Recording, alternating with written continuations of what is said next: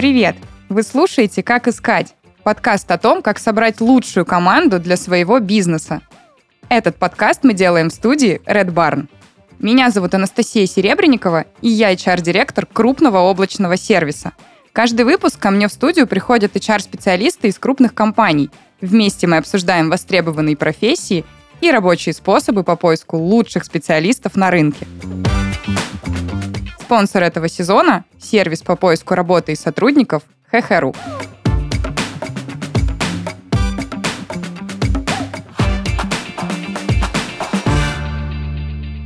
Сегодня у нас в гостях Анна Чугунова, рекрутер Verifocus, экс- Hays. Аня, привет! Да, Настя, привет! Очень-очень рада тебя видеть, слышать сегодня.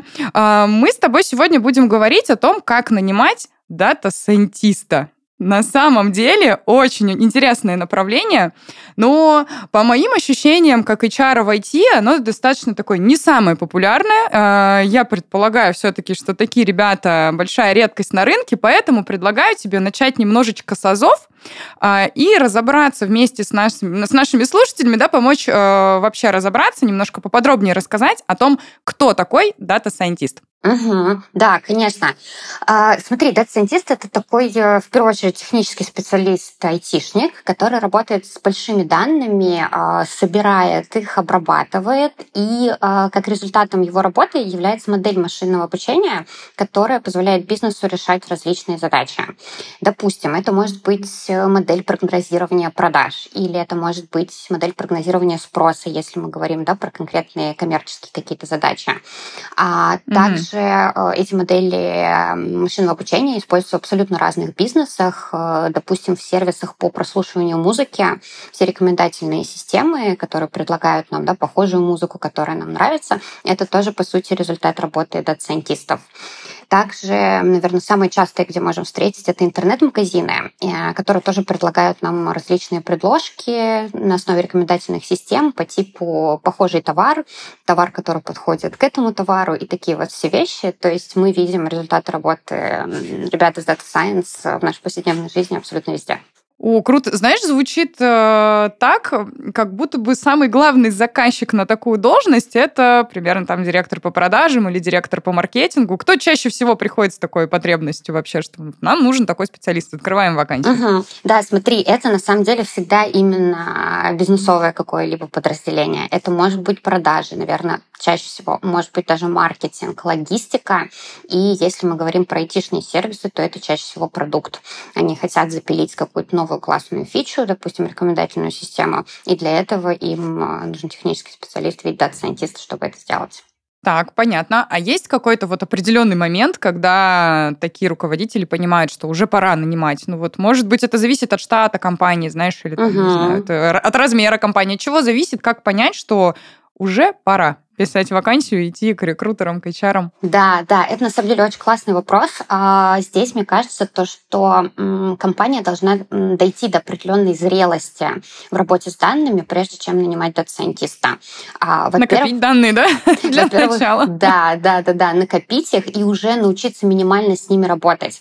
То есть у вас уже есть какое-то хранилище, у вас уже есть аналитики, дата-аналитики, которые тем или иным образом с данными работают. Есть какая-то BI-система, угу и вы как-то уже эти данные интерпретируете, и есть уже ну, нормальная обычная отчетность, э, на которой бизнес уже принимает решения. И э, в какой-то момент появляется потребность э, перейти как бы на новый уровень и улучшить работу с данными и получить различные прогнозические модели. Тогда вот здесь и вступает в ход Data Scientist, то есть он приходит и улучшает уже всю текущую ситуацию с данными. А, ну вот для примера у вас уже есть отчетность по продажам, вы понимаете, сколько вы продали в этом месяце, и у вас появляется необходимость прогнозирования, сколько вы продадите через месяц, через два, через год, через три. И здесь дата-сайентист как раз-таки в этом может помочь и настроить эту работу с данными уже более такую, посмотреть в будущее. Круто. А вот э, чтобы до конца понять еще структурно, по твоему опыту, э, поделись, пожалуйста, кому подчиняется чаще всего дата-сайентист и кто подчиняется ему? Может ли вообще у него быть команда и кто эти ребята? Чем uh-huh, они тоже занимаются. Uh-huh. Да, смотри, в разных структурах по-разному. Если мы говорим прямо о крупных компаниях, э, где уже с данными работают и понимаешь, что им это важно, то, скорее всего, есть Chief Data Officer, а, который да, там руководит всем подразделением uh-huh. по работе с данными, и дата-сайентисты подчиняются ему. Ну и, скорее всего, есть промежуточное как бы, подразделение, это Team Lead, допустим, Data Science какой-то конкретной группы. Ну, то есть мы говорим про крупные структуры, где прям да, работа, это же да, работа с данными это прям основная история. Если мы говорим про компании, да, там чуть поменьше, то э, чаще всего это бизнес-подразделение. Он может находиться функционально как в маркетинге, подчиняться там руководителю по маркетингу, так и в продажах. То есть зависит от того, э, от необходимости, от того, для кого он будет являться исполнителем. Так, а есть сложность вообще нанять такого специалиста в подчинение там, маркетингу или продажам, потому что, ну, не же я матерый айтишник, как я буду подчиняться, да-да-да, например, там, маркетологу. Есть, да, наверняка? Да, я... есть. Это обычно бывает таким камнем преткновения для многих дата-сайентистов, но а. на самом деле сейчас в крупных FMCG фарме, э, да, там, где структуры такие довольно-таки гибкие, есть, э, допустим, Chief Data Officer угу. и кроссфункционально он подчиняется еще и в маркетинг. То есть здесь можно работать с тем, что у вас уже как бы есть развитая IT-инфраструктура, у вас есть э, да, там IT-отделы, другие специалисты, но как бы кроссфункционально вот такая команда, поэтому подчиняться, основной твой заказчик э, здесь будет маркетинг. Может быть такая сложность, но в не айтишных бизнесах, скажем так, дата-сайентистов могут привлекать там интересные бизнесовые задачи. Скорее всего, здесь акцент просто нужно будет делать на ребят, э, которые, которым интересно интересна просто эта индустрия и, и то, что она может предложить. Да, вот у меня как раз был вопрос про индустрию, про предложение. Я же правильно понимаю, что ты работаешь в агентстве, вот, и, соответственно, у вас разные заказчики. Угу. Вот, расскажи, пожалуйста, в какие сферы больше всего хотят э, попасть дата-сайентисты? Да, смотри, не совсем. Я работала в агентстве э, три года.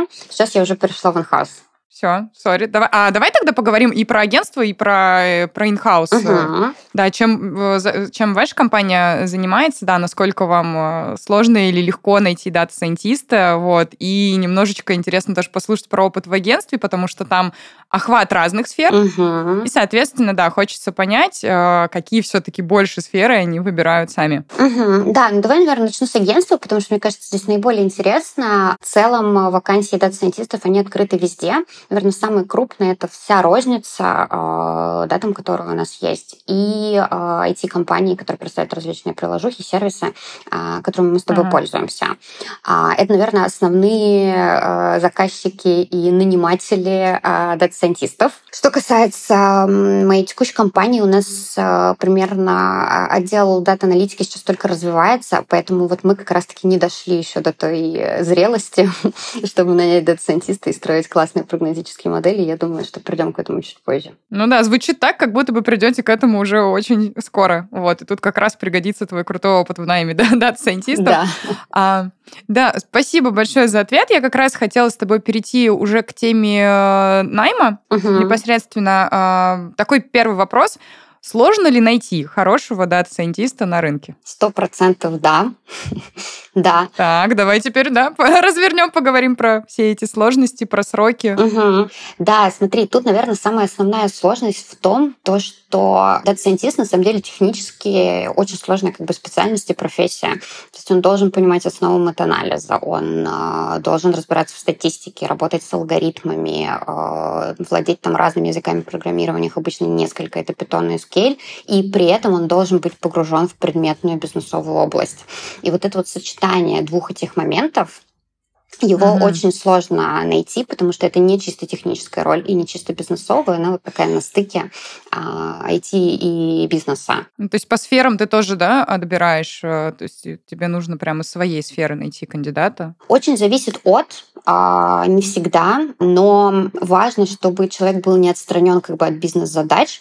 То есть здесь э, ему действительно нужно понимать, как бизнес монетизируется, да, там, что вообще такое продажи, зачем они нужны, зачем их mm-hmm. прогнозировать развивать. То есть он должен быть э, вовлечен в эту бизнесовую историю и очень много должен общаться с бизнесом, с основными заказчиками. Одна из сложностей — это вот сочетание бизнесовых каких-то качеств в кандидате и технических.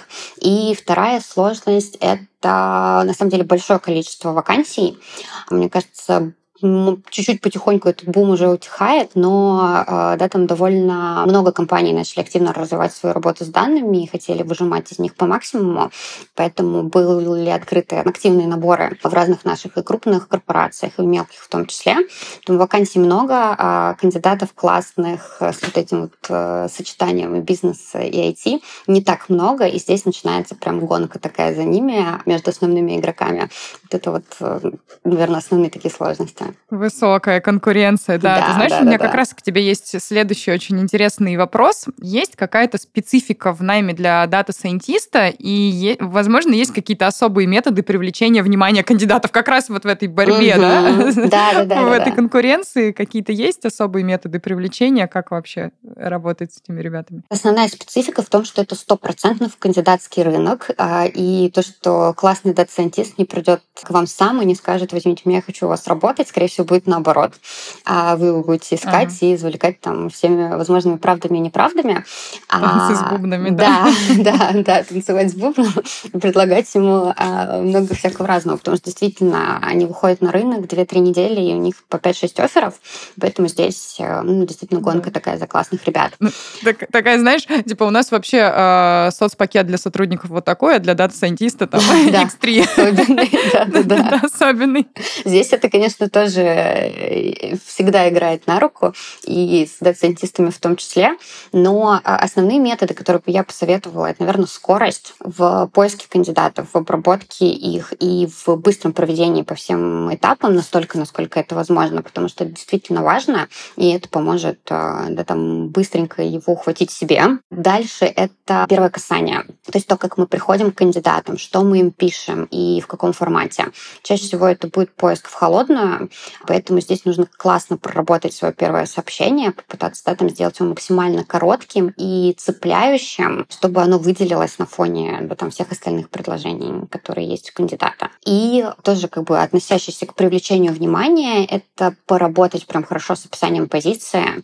Они такие дотошные ребята, любят вчитываться, всматриваться в то, что написано, поэтому поработать с описанием, возможно, не знаю, обратиться к услугам копирайтеров и сделать его прям классным и крутым если это возможно. Мне кажется, вот эти вот способы как раз-таки помогут работать именно с привлечением быстрого им и кандидатов Хотела тебя спросить какой-нибудь пример э, такого цепляющего письма, вот этого первого касания, но на самом деле не буду, потому что как HR знаю, что это секретные секретики, ты сидишь, думаешь, пишешь, да, и потом не хочется об этом никому рассказывать, да, и, и самим только цеплять кандидатов. определенными да, э, сообщениями. Слушай, а вот где их искать? Куда, куда пойти за такими специалистами? Ты уже сказала про то, что это поиск в холодную, да, есть какие-то источники. Может быть, тоже э, какие-то лайфхаки, необычные угу. источники, куда, да. куда ходить. Да. да, ну, на самом деле, в первую очередь, мне кажется, всегда ХХ, всему голова во всех поисках и здесь. Это да. И здесь в том числе. Мне кажется, это первый источник. Здесь можно попробовать как разместить вакансию, да, там пособирать теплый поток кандидатов. А, иногда как бы тоже выстреливают, они приходят, так и, ну вот самый эффективный это поиск руками в холодную, а, да, там mm-hmm. тех, кто сейчас открыт. И здесь, э, ну, наверное, из таких лайфхаков я бы смотрела даже ребят, которые обновлялись э, на HeadHunter там год-полтора назад, как раз-таки у них им уже поменьше да. поступает предложений, и можно выцепить э, как бы классных, которые сейчас в том числе открытые. Поэтому Headhunter. Э, второе, наверное, куда я хожу, это чаты в Телеграме. Супер хорошо работают э, последние там пару лет. Хоть где-то они супер хорошо работают, потому что в других направлениях все, конечно, не так радужно. Но... Нет, здесь они действительно работают, есть неплохие чаты, но, наверное, это тоже не про размещение вакансий, а про то, чтобы найти найти их профсообщество, да, там, где они а, именно где они тусуются, сами да? сидят и тусуются, ага. и повытаскивать прямо оттуда и написать им а, в, да, там, ну, напрямую уже в телегу. То есть это рабочая история. Также, мне кажется, в целом это работает для многих позиций, но для дата-сайентистов точно это походить, пособирать э, рекомендации из текущих сотрудников ага. и, э, возможно, да, там просто с рынка походить. Реферальная программа какая? И реферальная программа, и просто походить по нетворку, особенно если у вас уже есть в команде дата-сайентисты, они там тесно общаются, все у них свои движухи, тусовки, поэтому сто процентов они смогут кого-то порекомендовать. Вообще, наверное, еще если э, периодически возникает такая потребность, то тут еще формирование какого-то кадрового резерва, я думаю, помогает вполне себе, если да, супер talent pool всегда э, хороший. Допустим, если какой-то джун не подошел вам сегодня, он вполне сможет подойти через год. Поэтому да, если идет постоянный какой-то найм на позицию дата-сайентистов, и вы быстренько растете, то я бы обязательно откладывала всех э, ребят на будущее и проходилась бы по mm-hmm. ним заново при необходимости.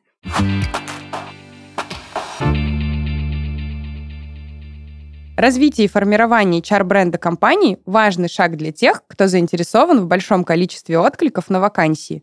Я Анастасия Серебренникова, и сегодня я расскажу вам о том, как ХХРУ поможет привлечь, вовлечь и удержать лучших сотрудников. Многие люди говорят, что хотят работать в той или иной компании, не зная ничего о внутренней кухне и особенностях производства. Все дело в грамотно выстроенном HR-бренде. Он создает желание быть частью команды так же, как может создавать неприязнь от одного только упоминания о компании. Создание привлекательного HR-бренда можно доверить специалистам из ХХРУ. Вот как вы можете улучшить свой имидж. Первое. Разработать ценностное предложение работодателя. В этом случае ХХРУ поможет определить ваши бизнес-цели, сегментировать целевую аудиторию, провести внешние и внутренние исследования, проанализировать конкурентов. Второе. Исследовать бренд работодателя. ХХРУ здесь будет экспертом и вашим помощником. Сформулирует сильные и выявит слабые стороны компании, изучит рынок труда, проанализирует конкурентов и оценит вашу узнаваемость. Третье. Привлечь кандидатов на ХХРУ. Сюда входят разного рода статьи и посты в соцсетях. Ну, например, специалисты ХХРУ могут написать имиджевую статью, где расскажут о ваших преимуществах в одном из форматов. Это может быть интервью, рассказ об одном дне из жизни в компании или прогулка по вашему офису. Четвертое. Создать фирменную страницу компании и брендировать каждую вакансию. По статистике, брендированные вакансии приносят на 20% больше откликов. Такой подход помогает привлечь внимание соискателей, а также понятно донести информацию и завоевать доверие. Узнать подробнее о каждом предложении и о ХХРУ вы можете по ссылке в описании. А в следующем выпуске я поделюсь новыми лайфхаками об организации эффективного процесса найма и о трендах. По данным международного аналитического агентства SimilarWeb, российский сервис онлайн-рекрутинга ХХРУ входит в тройку популярных интернет-ресурсов всего мира в категории «Работа» и «Карьера». За последние несколько лет ХХРУ из джобборда вырос в целую экосистему сервисов для поиска сотрудников. Организацию управления процессов найма, кадрового документа оборота, обучения команд и развития бренда работодателя на рынке труда. ХХРУ – хедлайнер технологий в российском онлайн-рекрутинге. Компания разрабатывает и внедряет собственные решения на основе машинного обучения и искусственного интеллекта. А еще ХХРУ – эксперт развития и продвижения бренда работодателя. Уникальные проекты, создаваемые специалистами компании, помогают повысить узнаваемость работодателей, вовлеченность сотрудников и снизить стоимость отклика.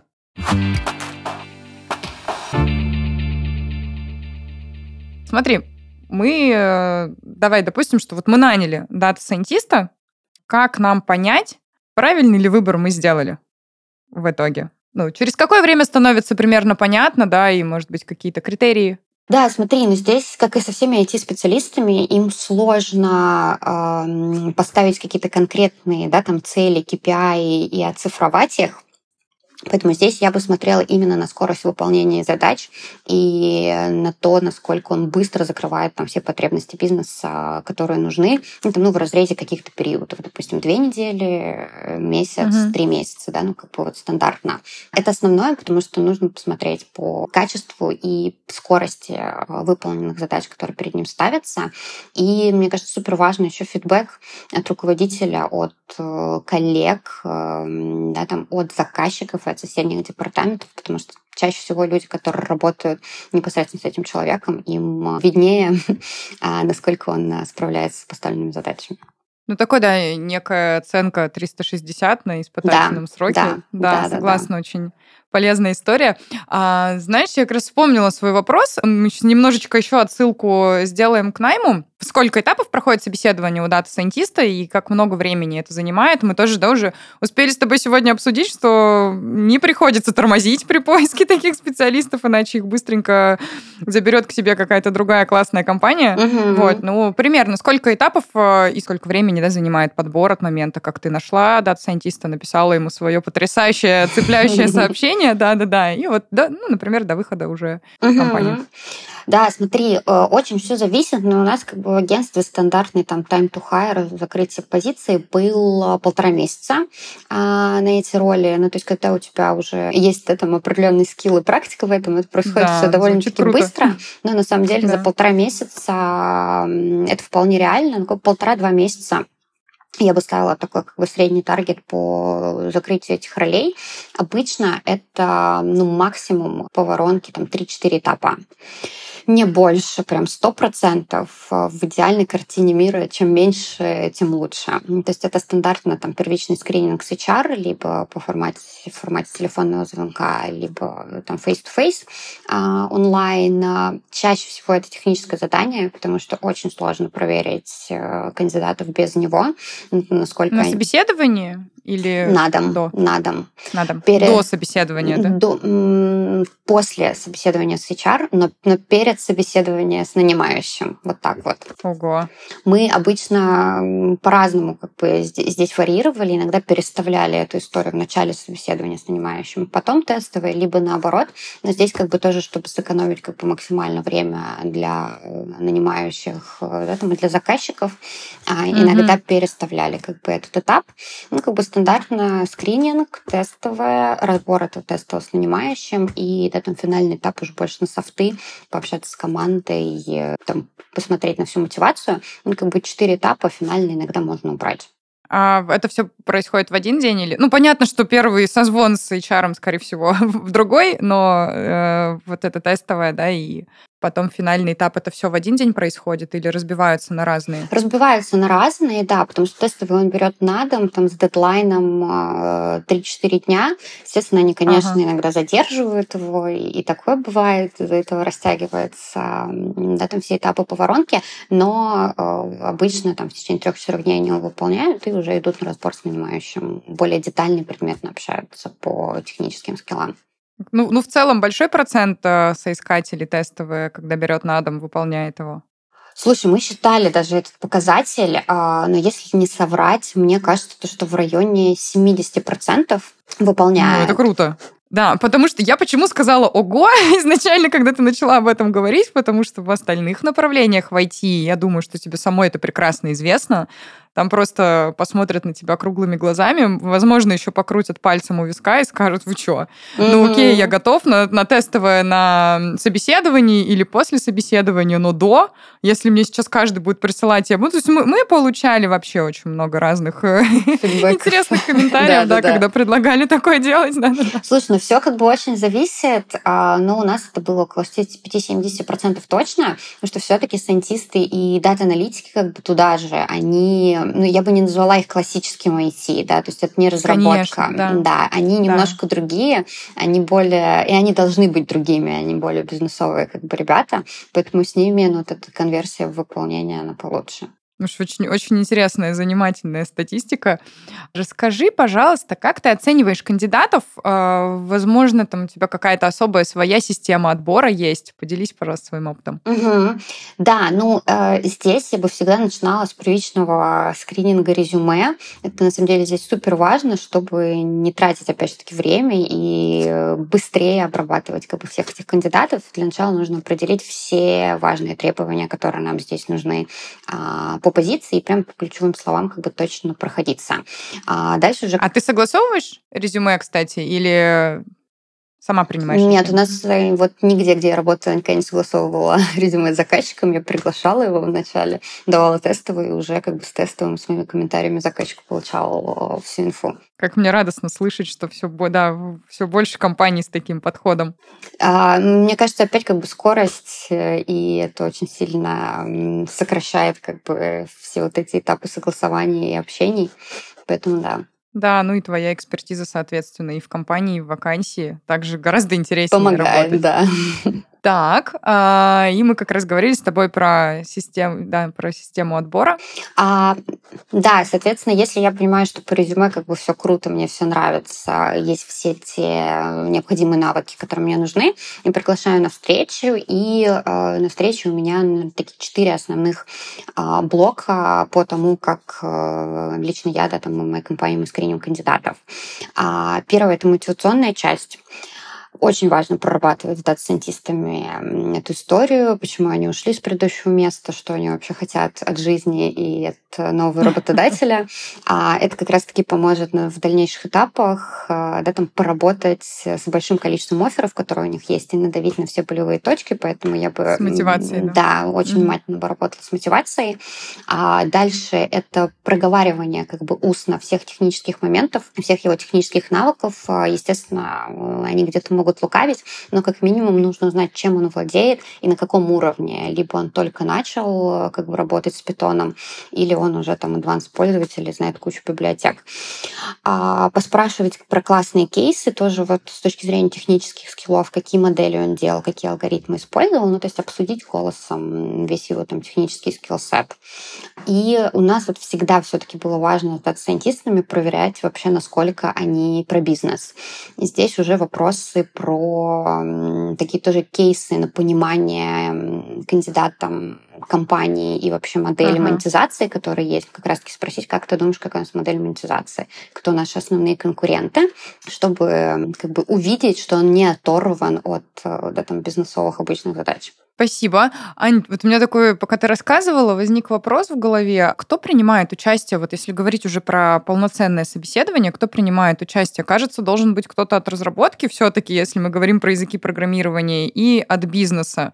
И звучит пока очень-очень дорого. если там два руководителя да, собираются и собеседуют человека, тратят время, как это обычно происходит? Uh-huh, Расскажи, пожалуйста.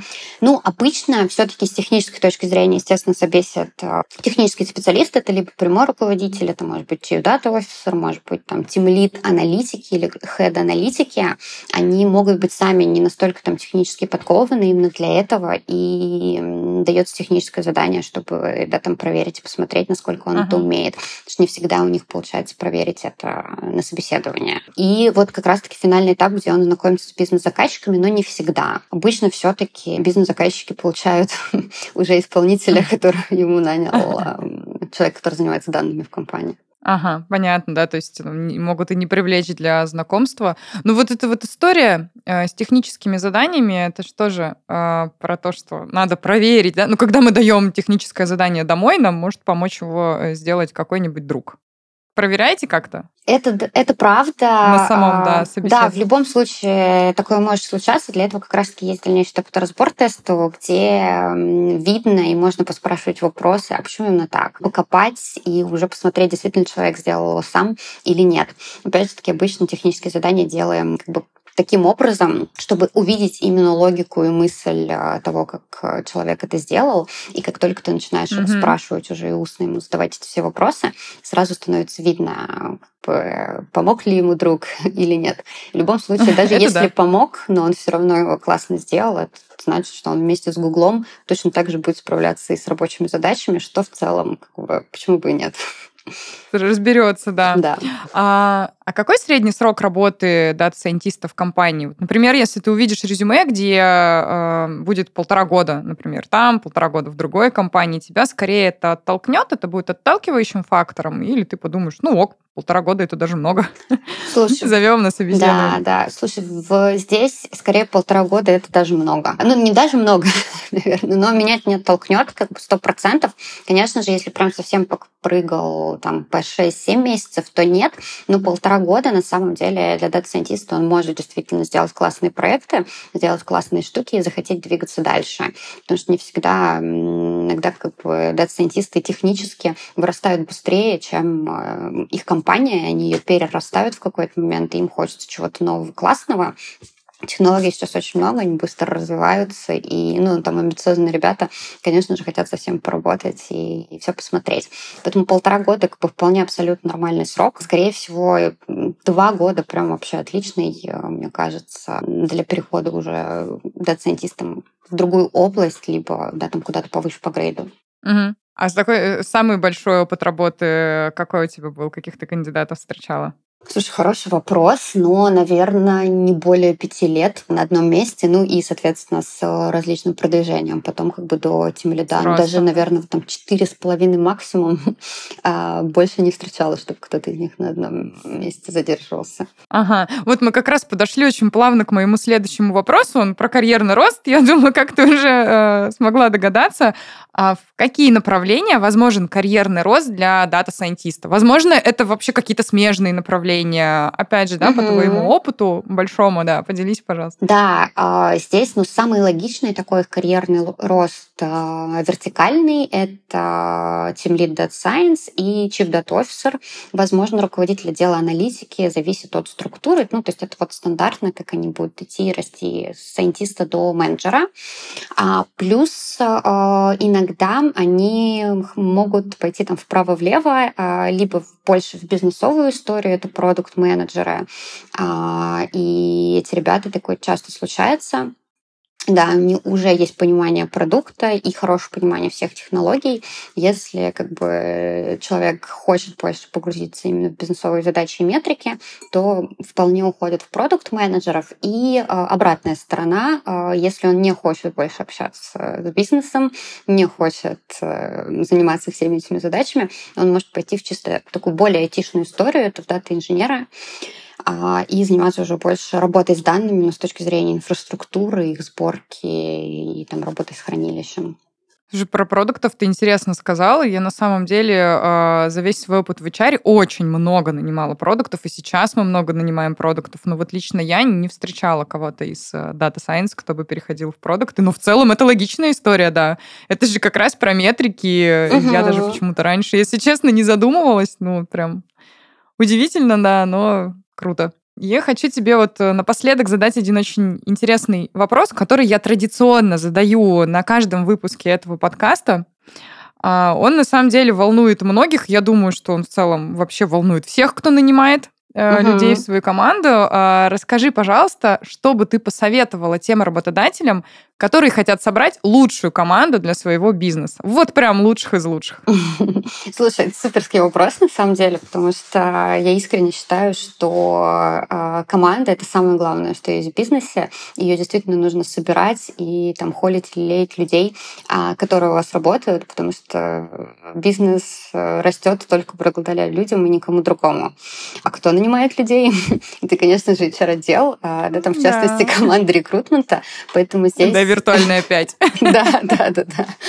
Поэтому здесь, мне кажется, то, что работодателю там стоит обратить внимание на то, чтобы усилять как бы максимально команду рекрутмента in-house, давать им все необходимые инструменты, которые им нужны, и э, пытаться вместе с HR строить этот мостик к нанимающим менеджерам, а, чтобы да, там выстраивались эти партнерские отношения у HR с бизнесом, чтобы все вместе работали да, там, на развитие общей цели цели и на развитие компании, нанимая этих самых классных людей. Поэтому мне кажется, что начать собирать хорошую команду нужно начать именно с HR. С HR, из себя, да, из, из партнерского себя. отношения, да. Я как раз пыталась сейчас в своей голове представить, как бы я резюмировала твой замечательный совет, и у меня прям вот слово партнерство, партнерство угу, такое, да, знаешь, да, да, мигает да. красной, да-да-да, лампочкой, что в целом для всех э, департаментов, да, для междепартаментов взаимодействия очень полезная штука.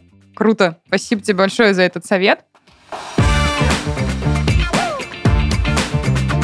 Сегодня своим опытом найма дата-сайентиста с нами поделилась Аня Чугунова, рекрутер Verifocus, ex-Hays. Аня, спасибо тебе большое за эту теплую и познавательную беседу. Да, отлично, Настя, спасибо тебе большое. Приятно было пообщаться, познакомиться. Взаимно, очень круто пообщались. Я думаю, что нашим слушателям будет полезно. Вот. Мне точно было полезно. Я очень много сегодня нового для себя открыла. Сколько раз, да, я за выпуск сказала «Ого!» Да-да-да. То есть тоже были для меня некие открытия. Еще раз тебе огромное спасибо. Рада, что была сегодня с нами. Да, супер. Спасибо вам, что пригласили. С вами была Анастасия Серебренникова и подкаст «Как искать» аудиогид по поиску лучших специалистов в своем деле. Увидимся на следующей неделе. thank you